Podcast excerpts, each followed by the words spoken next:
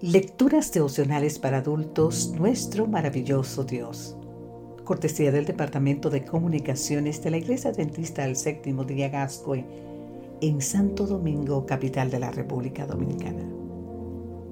En la voz de Sarat Arias. Hoy, 19 de abril, anímate. San Juan capítulo 16, versículo 33 nos dice, yo le he dicho estas cosas para que en mí hallen paz. En este mundo afrontarán aflicciones, pero anímense, yo he venido al mundo. En cuestión de solo horas, Jesús enfrentaría la agonía del Getsemaní y en rápida sucesión sería arrestado, juzgado, condenado y crucificado. Y él dice que ha vencido al mundo. Además les dice a sus discípulos, anímense para darle sentido a estas aparentes contradicciones, hemos de leer la declaración precedente.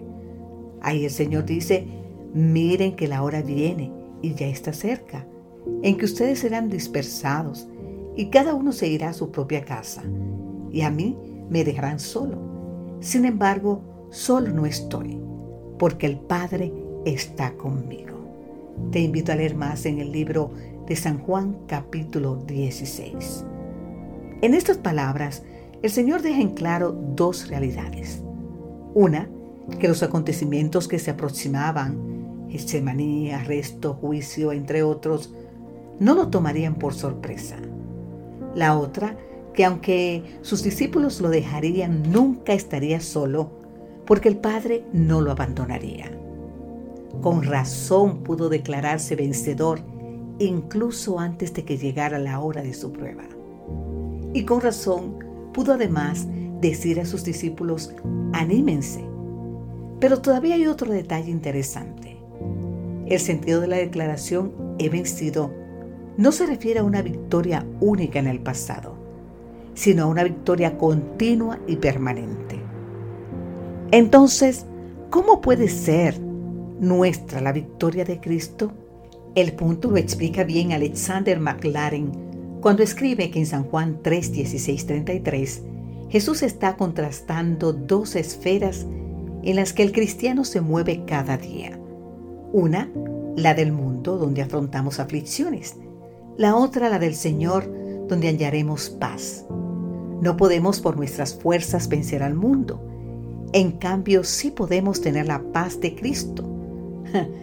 Ahora bien, querido amigo, querida amiga, ¿cómo lograrlo?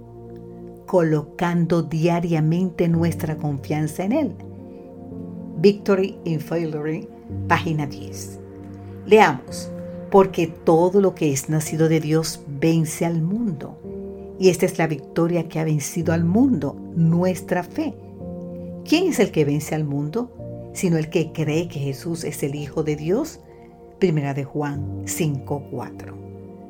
Confiar en Cristo, añade McLaren, significa que hemos de mirarlo, no simplemente como un ejemplo a imitar, sino como un poderoso redentor que venció a Satanás, al mundo y a la muerte, y que ahora vive para siempre.